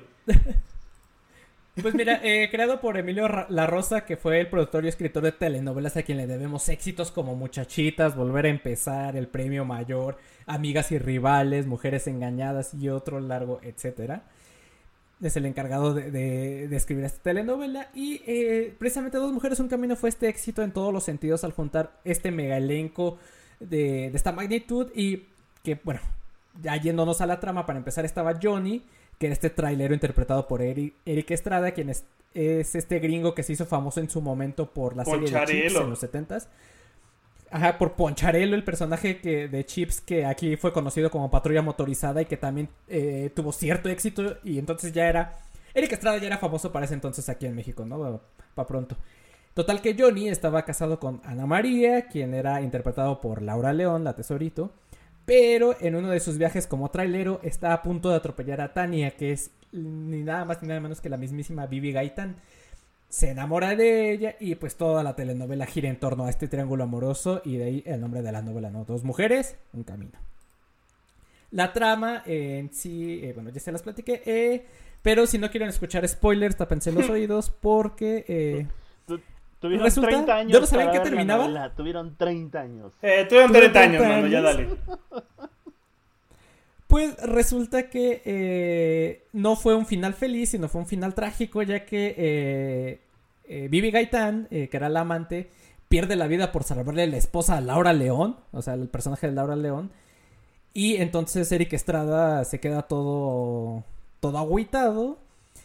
Parecía que el matrimonio se iba, bueno, que Eric Estrada iba a decir, bueno, está bien, ya, me quedo con Laura León, que ya se murió la otra, ¿no? Pero eh, Laura León, al ver que, que, su esposo no podía olvidar al amante, eh, pues decide dejarlo y se queda. Y total que eh, Johnny o Eric Estrada se queda como el perro de las dos tortas, ¿no? ¿Y qué tortas, güey? ¿Qué? Pero. ¿Qué tortas? Pero el, ese final, ese final es, es el final moralino, el final de fábula, la moraleja. Me está. De, ¿Me estás diciendo que hay un final alternativo? No, Mike? no, bueno, fuera. Este, no, es, Ah. es esa como lección moral que las telenovelas también llegaron a imponer muchos, muchos años, ¿no? Y el, el final, la, la- la Sí. lección moral es eh, la amante, que podría ser como la mala, porque fue- además fue una mala sin querer, este, se redime ante la esposa, la esposa legítima, dando su vida por salvar a la esposa legítima, y pues así se redime, no sé, es como a final de cuentas, pues mala no era porque le salvó la vida a la otra, y la que queda viva, que es la esposa legítima, le pone un escarmiento a este hombre, este que a, este Estrada. hombre que por, por tener falta la moral y romper el matrimonio con su perversión y su lujuria, pues lo deja solo, que es lo peor que le puede pasar, ¿no? De tener dos mujeres, se queda sin nada. Por ser un, perdónenme la palabra, un canijo. Sí, exacto. Exacto. Y pues, eh, ya para terminar con datos de la novela, contó con 229 capítulos, se transmitió del- del julio del 93 a enero del 94. Eh, aquí sí fue un volado entre el tema, entre qué canción poner, si el tema de intro o el de cierre, porque el de intro lo hacía la Tesorito y el de cierre lo hacía eh, Bronco, ambos con dos, eh, con el mismo nombre, Dos Mujeres Un Camino. Pero pues como ya he puesto mucho a Bronco y no he puesto a la Tesorito, por eso me decidí por, Dato, dato de, por, por la dato de Tesorito. trivia de esta telenovela, así han salido muchos memes, así El como GIF. de, Ajá, de esta telenovela Dos Mujeres Un Camino, es este GIF meme donde abre Choche, la puerta, ¿no? donde abre la puerta y Ajá. Tati Cantoral y está Choche con unos chocolates y unos globos. Ay, Sí. mi choche. El Choche que el Chocheman que nos cuida desde el cielo, mano. El chochemán que nos cuida desde el cielo, exacto. Y también hay- vean la parte donde sale Selena porque está graciosa porque se la... Los de Bronco se quieren ligar a Selena y no me acuerdo si es a, a, este- Vivi Gaitán. Ent- están entre los... Creo que eh, Lupe se quiere ligar a Vivi Gaitán y Ramiro se quiere ligar a, a Selena y ella así como, ay sí, mira que no sé qué y, y todo, todo muy chistoso. Y yo tengo recuerdos de esta eh, telenovela cuando entré a la primaria, no sé por qué, pero me acuerdo que cuando eh, por algún por motivos terminé eh, con mi mamá en el eh, con los cuates de intendencia que cuidaban la escuela que vivían ahí mismo dentro de la escuela y estaban viendo esta telenovela lo recuerdo Ay, perfectamente qué padre. Oye, solo quiero saber, ya, ya, puedo ahora sí hablar? Ya, ya me Sí, das ya, chance, güey. sí ahora sí perdón señor productor fue la emoción Ah, chale. Pues como les venía diciendo, eh, mi metatemático era de, de esta nueva era de las telenovelas mexicanas con Argos. Y, y antes de, de- o sea, mi, mi siguiente rola justo ahora es nada, ahora sí es de Nada Personal, que es la primera novela que lanzó Argos. Y que acá, an- antes del enfoque de vamos a, vamos a, a simbrar a la sociedad, era vámonos contra el pinche gobierno culero. Eh, A fin de cuentas y entonces... es, es lo mismo, ¿no? O sea, Pero, pero sí puedes decir. Sí, sí, sí, pero fue como el primer. Vamos a irnos contra lo- los políticos y la corrupción, que nadie se atreve a hacerlo. En una época en la que además, la verdad es que pensando en el contexto del México de, es- de esos momentos, si era. Si era de hablabas mal del gobierno y llegaba este, Durazo y sí te desaparecía, ¿eh? O sea, no se andaban con mamadas. sí Eh, es que está Ajá. Y, y, pues bueno, justo esta telenovela habla de toda esta trama policíaca de corrupción, de, de- del líder de la policía que justo era como un, un jefe durazo que era el, el Águila Real, que era interpretado por Rogelio Guerra. Y, y- y en estas cosas que ya sabes, eh, qué, qué pequeño es el mundo, implica también a un cártel de las drogas y a la hija de, de un, de un este, narco. Y resulta que los eh, Demian Bichir, que, que antes de que existiera el Demian Bichir verso, este, pues actuaba en estas novelas. Es hermano de José Ángel Llamas, que era el protagonista, que era este galán de estilo Ned Flanders. Y eran medios hermanos y además, pum, vale, eran hijos del malo de la novela, mano. ¿Cómo ves? Ya, y acá la, la guapa era Ana Colchero, que qué guapa era, ¿eh? Debo decir que sí. sí, sí. Pero luego votó, votó, Ana Colchero votó el papel como la mitad. Sí, ¿no? Y lo tomó esta Christian Goat. Aquí Sí. tengo la nota. Sí. Sí, y estuvo, Eh. estuvo, estuvo bien chido cómo manejaron en la trama el cambio de actriz. Justo era lo que te iba a Porque preguntar. eh, se supone que eh, van a Colchero eh, en un- la carretera, va en su carro en la carretera y unos narcos le ponen una trampa ahí porque se la quieren quebrar, porque saben que es un punto frágil en la historia esta, esta chava. Y entonces le causan un accidente en la carretera Oaxaca, en la, en perdón, en la carretera Cuernavaca, en la famosísima pera en donde todos se vuelcan. ¿En la pera? Ah, pero, pero no la matan, nada más la dejan en coma y le desfiguran la cara. Y cuando le desfiguran la cara y despierta del coma, ah, ya no es Ana Colchero, ya es la otra actriz. Bien bajado ese balón. Qué inteligente. Qué ¿eh? trucazo. Sí, bien bajado ese balón. Qué trucazo. ¿eh? Eh, y justo Nada Personal que se estrena en el 96 es esta, esta, esta, esta novela que le da entrada a, a Argos a hacer todo el imperio que es ahorita, ¿no? Porque hicieron, con, con TV Azteca del 96 al 99 hicieron, bueno, de hecho hasta el 2000. Hicieron Nada Personal, Mirada de Mujer, luego viene Demasiado Corazón, que hablaremos más adelante de ella. Eh, Tentaciones, que la neta es que yo no lo ubico, fue de esas que creo que pasó de noche. El amor de mi vida, que medio me suena. La vida en el espejo, que era. La vida en el espejo era mirada de mujer, pero ahora es el hombre, ¿cómo la ves? Con, con el, con don señor Gonzalo Vega, que era el que, el que ahora tenía que vivir ese momento. Eh, y de ahí, obviamente, hicieron, hicieron cosas que creo que muchos no teníamos en el radar. Eh, un montón de producciones para Telemundo, que ahorita hablaré de eso. Eh, pero, por ejemplo, ellos se encargaron de hacer justo Las Aparicio eh, y El Sexo Débil, que era para Cadena 3, que era como esta nueva vuelta de ya no estamos con Azteca, pero queremos hacer algo nuevo y ahora nos vamos con Cadena 3. Y que siento que todo eso culminó en La Casa de las Flores. O sea, yo así sé- siento que es como esa evolución. Eh, pero también, por ejemplo, estuvieron a cargo de Niñas Mal, basado en la película de Niñas Mal para MTV. Y de ahí se notó como hacia dónde se iban moviendo. Yo creo que nada personal fue un vistazo de lo que nos venía en el futuro, porque pasamos de, de volvernos, de hacer telenovelas que tuvieran esta crítica a, al- a la narcocultura que hoy existe, ¿no? Porque gracias a ellos también existe Señor Acero, La Patrona, y creo que su producto más famoso hoy, El Señor de los Cielos. O sea, son los encargados del Señor de los Cielos, de El Chema, que es como un spin-off del Señor de los Cielos que se dedica a este otro narco que acaban de atrapar, que se me fue ahorita el nombre. Eh, eh, continuaron con Señor Acero, preso número uno, que de hecho yo sí me la aventé en Netflix y que habla de un presidente que se encierra, ¿no? Un presidente mexicano que lo acusan de drogas y lo encierran. Pero además también estuvieron a cargo de, con HBO, hicieron una serie que fue como la primera gran producción mexicana para una televisora de ese, de ese nivel, que fue Capadocia. Eh, y en películas, y un poco de la línea, por ejemplo, de nada personal, y empezando con el Bichir verso, eh, estuvieron a cargo de Sexo, Pudor y Lágrimas. Ajá. Ah, de- Eso explica muchas cosas. Exacto. También hicieron películas históricas como Hidalgo y la historia jamás contada.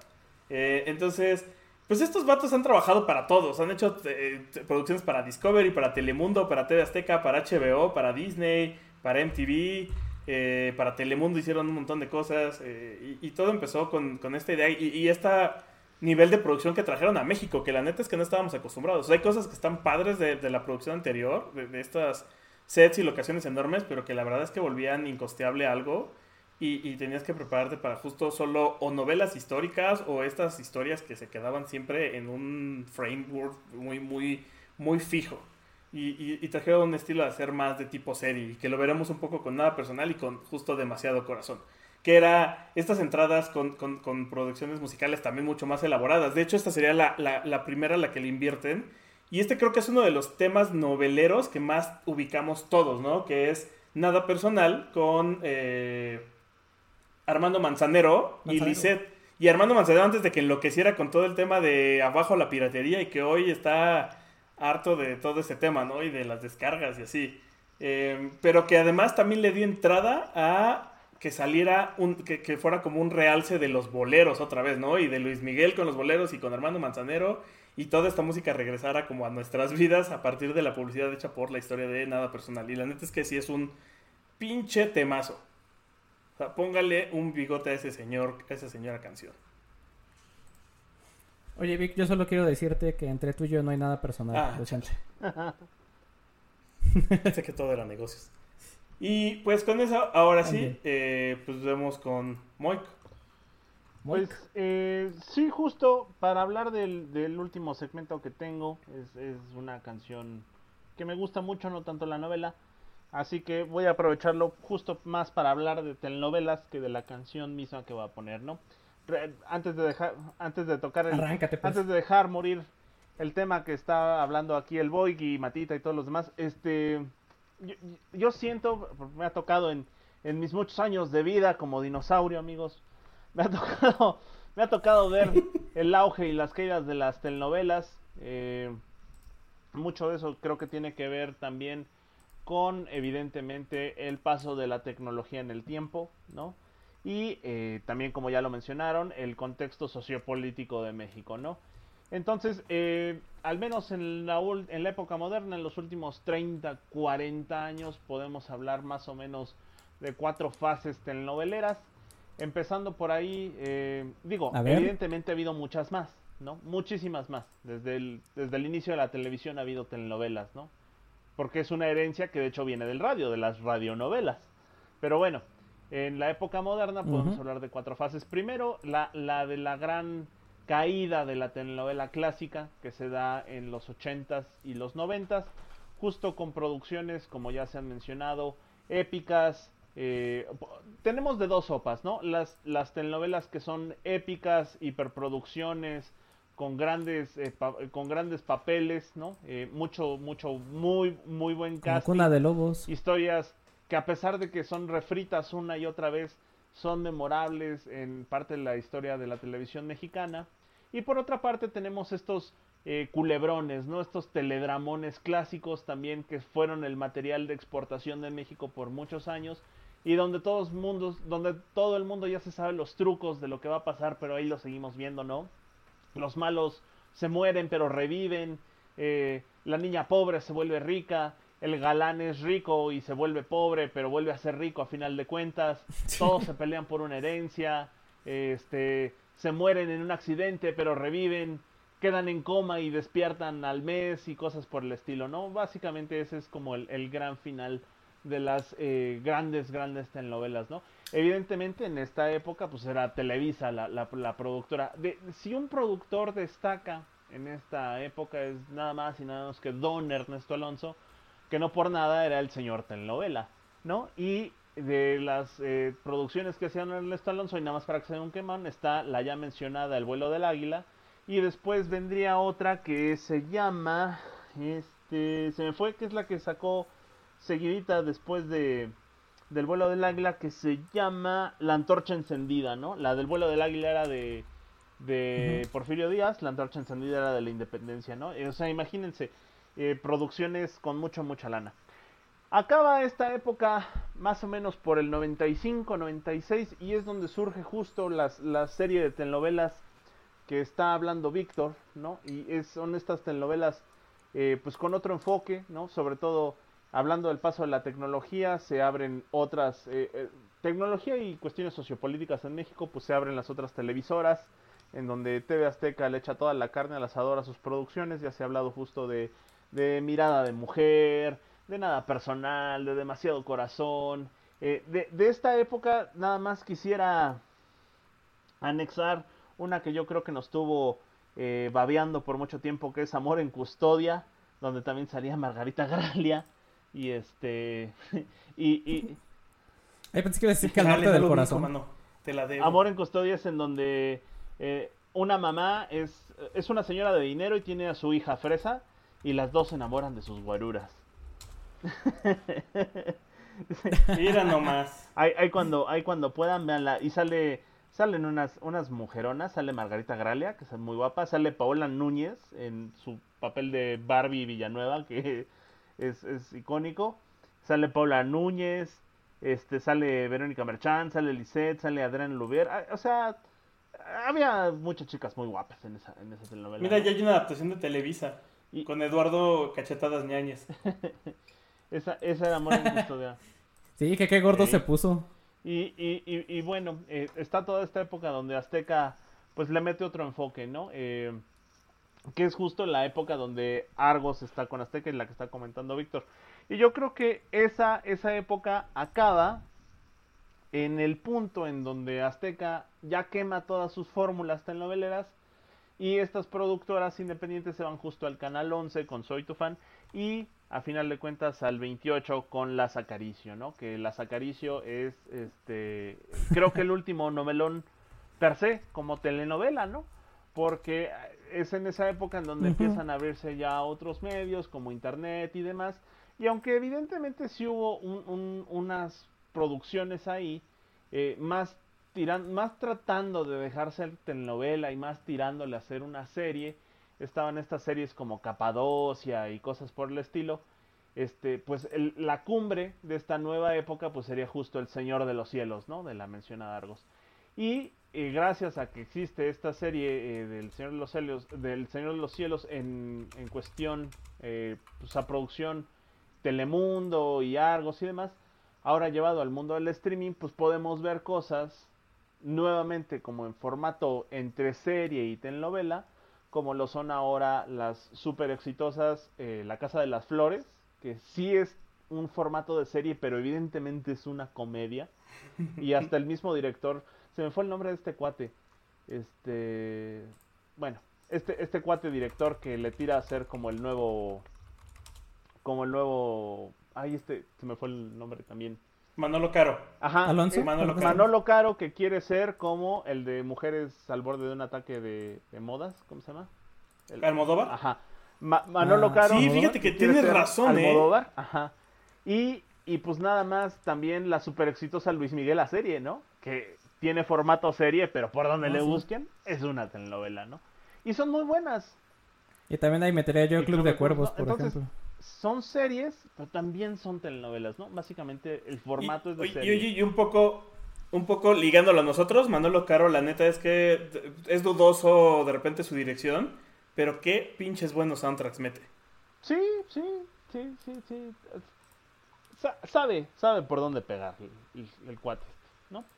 Y bueno, en general creo que más vale la pena hacia, más valía la pena hacer el repaso que hablar de la telenovela esta que de donde viene mi última canción, que es Niña amada mía del Potrillo, que saldría en la telenovela de La Heredera, en donde actuarían este, Silvia Navarro, Sergio Bazáñez, eh, también saldría Margarita Gralia, Aileen Mojica, Guillermo Murray, este, Julieta Gurrola y Juan Manuel Bernal, entre otros tantos. O sea, el, los papeles también estaban bien repartidos.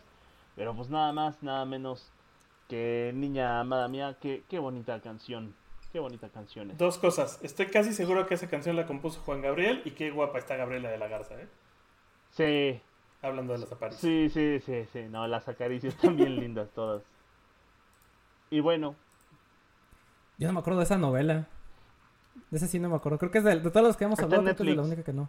Tengo Netflix. Y si no te quieres echar la novela, también hay la película, que es como la versión resumida. Ok. Ah, bueno, pues bueno, del, del 97, 96, ya no me acuerdo bien. No es cierto, les estoy mintiendo. Del 2003, del 2003, Niña Amada Mía con el potrillo. Y pues vámonos. Sí, mano. Eh, un poco nada más para cerrar justo con Silvia Navarro es como esa última etapa de TV Azteca hasta que se les fue a Televisa. Y, de hecho le dieron como este enfoque precisamente al remake de Café con Aroma de Mujer, que ahí era como una tequilera. Eh, de mujer empoderada, ya no solo de ah, la, mujer pobre que solo se enamora del vato, ¿no? O sea, de repente tomó, tomó el mismo rumbo que Betty la Fea y es la de yo voy a salvar a la compañía porque ninguno de estos hombres inútiles lo va a hacer. y, y nos faltó hizo esa mancuerna con Sergio Basáñez por un rato en TV Azteca hasta que se les quemó la fórmula, la neta. Como dices. Eh, y bueno, ya para cerrar de mi lado, eh, pues cerramos con demasiado corazón, que además era como, me estás diciendo, o sea, antes de, como dices, antes de Marvel y de todas esas mamadas, ¿tú qué vas a saber de multiversos, chamaco baboso? bueno, no, porque por esas fechas ya había salido el, el gran cómic de crossover de Marvel contra DC, ¿eh? Sí, ya, era en el 97, mano. este, pues, pues, pues, resulta que las novelas también vivían en el mismo universo, ¿no? Porque salió la continuación de Nada Personal, llamada Demasiado Corazón. La neta. Que en esta, que en esta... Ajá. La neta, la neta, siento que Demasiado Corazón estaba más chida que... Se cortó el Moik, ya no supe qué siente. O sea, ya no sé qué siente. A nivel historia. Yo tampoco. Yo no sé qué siente. Se siente cortado, yo creo. esperemos que regrese pronto. Ah, eh, sí, eh, pues también Beichir es el protagonista en esta ocasión. con Claudia Ramírez como la guapa en turno. eh, y además la neta es que qué intro, ¿eh? Esa, esa, esa canción con Willy Colón de Demasiado Corazón, que además me recuerda muchísimo al estilo de la canción de Señor Burns de Los Simpson. Este, Ah, sí, sí, sí. Con, esos movimientos y esas este, pantallas de, de la CIA y los policías y los operativos, te digo que era como una serie, o sea, sí, sí, sí, te- si no lo vendieran en ese formato, sí se la comprarían en otros países como de, oh, mira esa serie de policías, ya hasta que la vieran. O sea, el intro sí lo comprabas. Eh, y, que, y que continúa con las aventuras precisamente del personaje de, de Demian Bichir, que era el comandante Alfonso Carvajal, ¿no? Después de los, de, de los sucesos de, de nada personal. Eh, y aquí el malo en turno es Daniel Jiménez Cacho, que es otro señor actor, que la neta es que cada actuación se avienta no solo en novelas. Eh, también por ahí Jiménez Cacho tuvo su serie en el 11 que hablaba de comida y de música y de, y de los barrios. Y, y, pues la neta es que es un gran narrador. Aquí ya empezaban justo a aparecer eh, pues el Señor de los Cielos, ¿no? Era uno de los personajes. Retomaba su papel José Ángel Llamas haciendo algunas apariciones, porque pues al final era una continuación. Y fue como esta, esta primera trilogía de novelas que hizo Argos, que fueron entre el 96 y 99. Eh, y de ahí ya vinieron otras que justo las mencioné hace rato, que no fueron tan exitosas. Eh, pero esta creo que fue la que cierra más grande, eh, con aparte de tremendo rolononón de Willy Colón. Ey, rolononon. Famoso. Ah, ya regresó el Moik. Y pues cuéntanos qué sentías, Moik. Ya regresó el Moik. ¿Qué sentías, ajá? Porque no nos quedamos en ascuas, mano. Porque te, te dejaste de escuchar, Sí, te cortaste. desa- me, me desapareció el CISEN, mano. ¿Qué te digo? Este, nada. Sí, Fue la Conapred, ¿qué no de la tumba. Pues, pues justo, sí, Te estábamos con nada personal y demasiado corazón. Y este, pues como ya se ha comentado, ambas son una historia que viven en el mismo universo y tratan de policías, ¿no? Y a nivel, creo que a nivel de historia es mucho más crudo y tiene mucha más, mucha más este carnita, mucha más historia la, la secuela, que es esta de Demasiado Corazón, porque como se centran en la, en la parte de Alfonso Carvajal, como ya lo mencionó de Víctor, pues sí es, es un pedo mucho, mucho más policíaco. No que, no que con nada personal, era un pedo más como de... El, el medio hermano e- era romance, porque Romance. era periodista. Y este cuate, Bichir, era policía. Entonces tiene mucha más crudeza y mucha más acción porque se meten a ondas más de policía. Y pues eso. Y no hay que olvidar que todo esto fue post asesinato de Colosio. O sea, estaba el hervidero para, para hacer lo que sea. Y de Paco Stanley. Y lo de demasiado corazón creo que fue por esas fechas. Sí. Sí, y, Eh, y, y- Ajá. Y que también habían encontrado el, el cadáver de... Estaba este asunto del hermano de Salinas. Que habían Ah, encontrado las, las fosas, claro. las masivo. cosas y el... eh, La paca. La paca. Que los hechos La de paca, peluche, ajá. que eran de TV Azteca, era un- la- una, una barra Uf, ¿te cómica dentro del No noticiero. mames. Los hechos de peluches as- habían sacado su cumbia de la cumbia del encanto y te narraba la nota esta de, Ah, de cómo claro. habían encontrado la fosa con unos peluches, ¿no? En fin, México Sas. mágico. O- Oye, y ya. Ajá. Eh, tapas la escena- Ajá. Sí, sí, sí, sigue. No, ves que voy a decir mis menciones especiales. Eh, Sí, pues ya nada, las menciones especiales, bueno, tenía agrupación cariño que al final la logramos colar. Eh, de las novelas infantiles, bueno, el, el famoso Zapito, Amigos por Siempre, Aventuras en el Tiempo. La de Trick. Serafín, güey, Serafín. sí, claro, con ese 3D tan chafa y el perro Tic Tac. Este. Mundo de caramelo. Eh, Mundo de Caramelo de Dana Paola. Dana Paola también hace la canción de la novela de Niñas Mal, Agüita. Y eh, pues Rebelde, Rebelde que antes era clase, no me acordaba, justo era clase 406, que después Clase se convirtió en Rebelde. 406. Y por ahí en el Inter está a mil Ah, por hora. claro, también. mil por hora. Este, la de la que se volvió famosísima, que era la- el título. Sí, nos faltaban esas, la de OV7 con Pequeña Traviesa. La de Soñadoras este, también. Que Soñadoras fue la que puso más en moda la de Cinema Paradiso, ¿no? Fue por esa época. Sí. Sí, señor. Efectos Ah, no. especiales. También, ye, esa es ye, otra. ye. Eh, pues sí, nos- ahí tenemos varias que, que se quedaron. Este. Y nada, antes de que pases a tu segmento, Matita, solo quiero decir que estoy casi seguro que la de Niña Amada Mía la, la, la, la compuso Juanga, porque además tienen una colaboración donde hace un medley de estas canciones eh, de novelas, ajá, eh, eh, que son de Alejandro Fernández, pero es un medley de Juan Gabriel, de canciones que ha cantado en telenovelas y que vienen del México Madrid, que es uno de mis discos favoritos de ese cabrón. ¿Del, Y, del, pues, con Juanga, eso- ¿Del Juanga o del Fernández? No, Fernández. Fernández, la neta es que el único disco que creo que tiene cabrón es el México-Madrid. Sí, hasta lo tenían en mi casa. Este, y con eso te doy pase, Matita, para que cierres el programa. Ahí te dejo las llaves. Eh, eh, muchas gracias. Eh, topan la escena de Ratatouille donde el, el crítico de, de gastronómico prueba la, el Ratatouille y tiene un Ajá. flashback a su infancia. Así ahorita me pasó cuando Moik mencionó hechos de peluche. A mí me pasó con toda la producción de este episodio, güey. Sí, no hay mames.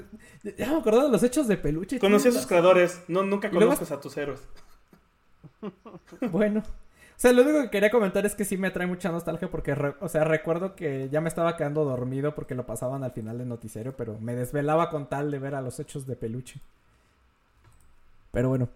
Eh, ya pasando a la última canción de, de esta playlist y ya para cerrar el tema, pues... eh, justo el tema del que estábamos hablando antes de entrar a, a- transmitir eh, es que, bueno, hemos hablado de varias novelas que son eh, igual de famosas que su tema principal, como por ejemplo Dos Mujeres, Un Camino o El Premio Mayor, que pues la canción va de la mano con la telenovela porque tienen el mismo nombre. O, o como existe también el caso contrario, ¿no? De mirada de mujer que no tienes idea de cómo se llama la canción, o a lo mejor no la tienes tan presente, pero eh, solo te acuerdas de la trama de la novela, ¿no? Me pasó con la de mirada de mujer que hasta que no eh, cliqué en el enlace que puso Vic de la canción dije, ah, claro, ese era el tema de mirada de mujer, claro, no me acordaba. O por ejemplo también en el caso de eh, eh, en el caso de nada personal de la que ya habló Víctor, eh, a mi gusto, eh, el tema o la canción se hizo más popular que la novela en sí. O sea, hasta que no ahorita no estaban platicando eh, el plot de la novela, no me, la- lograba acordar de qué trataba, pero sí me acordaba mucho de la canción. Y creo que esto también le, eh, le pasa a, a esta telenovela que es Abrázame muy fuerte, que todo el mundo se acuerda de la canción, que es obviamente interpretada por Juan Gabriel, pero muy pocos se acuerdan de la trama de, la telenovela o de qué iba, ¿no? Eh, y ya pues tuve que recurrir a, mi novia Alecita, que le, le mando un beso si nos está escuchando todavía, que eh, ella platicaba que veía esta telenovela con su abuela y ella sí se acordaba un poquito más eh, de la trama y que dice que después de la novela ella y su abuela se ponían a escuchar después La mano peluda. y pues sí, este es el caso de Abrazar muy fuerte, ¿no? De, del mismo Juanga. Que hace rato eh, también eh, estaba platicando con Mel de esta, eh, de esta eh, telenovela. Que eh, pues no me acuerdo, no me acordaba del, del plot hasta que le pregunté a, a Alecita. Y eh, ni siquiera no me acordaba ni de quién salía.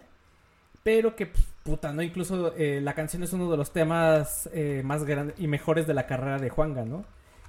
No sé por qué tenía la idea de que esta novela era muchísimo más vieja, o sea, como del 95 a lo No, mucho es más para acá, 97. ¿no? Como del 2003. Es más para acá. 2006. Sí, Ajá. sí, sí. Justo, no, tampoco no te me vayas tan para allá, Moik. Pero resulta que se transmitió de julio del 2000 a febrero del 2001, o sea, ya es del nuevo milenio. Eh, tuvo 135 capítulos y fue protagonizada por Victoria Rufo, Araceli Arámbula, Fernando Colunga, del que ya hablamos, eh, César Ébola, digo César Évora, eh, Nayela Norvin, que siempre la hacía de mala, ¿no? Y aquí no es la excepción. Siempre, con esa cara de, de mala que tenía, siempre le, le hacía de mala. Eh, pues ya haciendo eh, refresh de la trama, o bueno, ya recordándome de con estas pláticas que tuve de, la trama, resulta que Cristina Álvarez Rivas, interpretada por Victoria Rufo, es una joven y bella, una joven y, bella eh, damisela que vive en una hacienda ubicada en el estado de Tabasco, quien se enamora del peón mamado noble y mamado y noble de la hacienda eh, de, su padre, con la que tiene un hijo y pues obvio eh, es el es la deshonra para la familia porque pues cómo vas a tener un hijo con el peón. Y de ahí toda esta trama que se suscita alrededor de esta hija, ¿no? De que se la dan a la sirvienta y la sirvienta la hace pasar como suya y después, no, pues resulta que esta hija es, después eh, crece y es Araceli Arámbula y resulta que, que no, pues que yo no soy tu mamá, tu mamá es ella y etcétera, ¿no? Ya sabrán todo el, todo el merequetengue que se, habla, que se arma. Y eh, ya pasando a hablar de la canción como tal, eh, resulta que la produjo Bebu Silvetti. Que si ustedes son fans de la música instrumental o del easy listening, sabrán quién es Bebo Silvetti. que es este compositor y arreglista argentino nacionalizado mexicano, famoso por temas instrumentales como Piano o Lluvia de Primavera que aparecen en estos compilados de historia instrumental con los compilados de música de los dioses que luego les venden en el metro, ¿no? Él es, él es Bebu Silvetti. Be- Bebu Silvetti también era, Eh. era compa. No sé si siga vivo o ya se murió, pero era compa, Ajá. era arreglista y era productor de Pablo Milanés. Sí, sí, justo. Y creo que todavía sigue vivo, ¿eh? Hace rato vi su eh, biografía en la Wikipedia y sí, todavía sigue vivo a sus 69 años. Ah, no es cierto. Falleció a los 69, en el 2003, perdón. Ya, ya se nos peteteó el buen eh, Bebu Silvetti. Bueno, pues fíjense, esta canción es del 2000 y él falleció en el 2003, todavía lo alcanzó a, a producir. Y eh, mi hipótesis eh, no está confirmada de por qué la canción de, es más eh, memorable que la telenovela o por qué se hizo más memorable que la telenovela. Es que, bueno, la canción salió primero, se incluyó en el álbum de Juanga del mismo nombre, Abrázame Muy Fuerte, que se lanzó en el 2000. Se convirtió en un éxito instantáneo, llegó al número uno de la lista de los billboards de canciones latinas. Y el disco fue el segundo mejor vendido de los álbumes latinos en Estados Unidos. Y Juanga recibió nominación al Grammy en el 2002 por este disco también. Que, eh, pues, yo pensaba que Juanga había escrito y compuesto esta canción para la telenovela. Y pues resulta que no.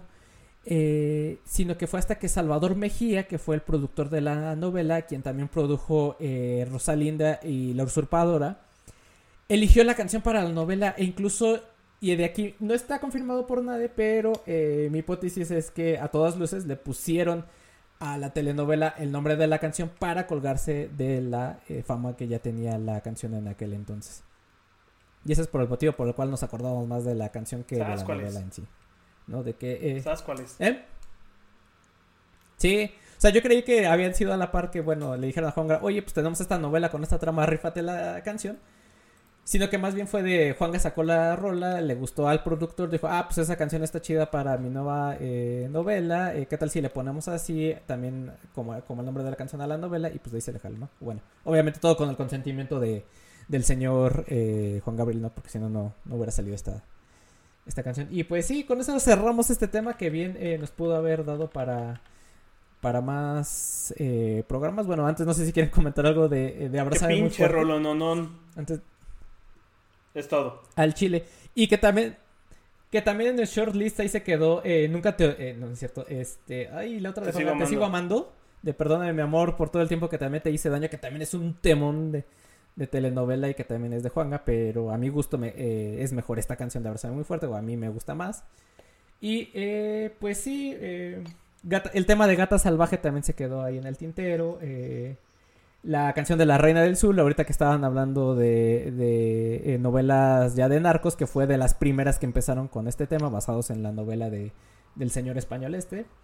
Y bueno, no sé qué más eh, quieran comentar. nada, muchachos. No, que ya listo, despedirnos, mano. Que ya es tarde. Sí, estuvo tan bueno el chisme que ya llevamos una hora cuarenta, mano. Sí, ya lo sé. ah, Hizo falta el reloj, mano. pues nada, síganos, facebook.com diagonal temático Pues MX. sí. Denle like ahí a la página para que estén atentos. Muchas gracias por escucharnos. Sí, pues muchas gracias a los que se quedaron hasta ahorita hablando de, de puras telenovelas y escuchábamos hablar de puras Síguenos, telenovelas. Facebook, Diagonal Temático, MX. Este, Patreon, déjenme ver qué pasó porque lo perdimos. No sé, no sé, no sé qué fue de ese ¿Otra Patreon. vez? Eh, pues no lo he buscado desde la semana pasada, mano. Eh, escuchen nuestro otro podcast, La Fundación. Está muy chido. Es nuevo. Ah, sí, Eh, escuchen la fundación. Sí, con colaboraciones de mías De y todos, de todos los viernes, nuevo episodio. Y todos. en iTunes y en iBox y en Spotify. Puros Y telenovelones. pues listo, Nos solemos vámonos. luego. Vámonos. Nos hablemos luego. Bye. Bye.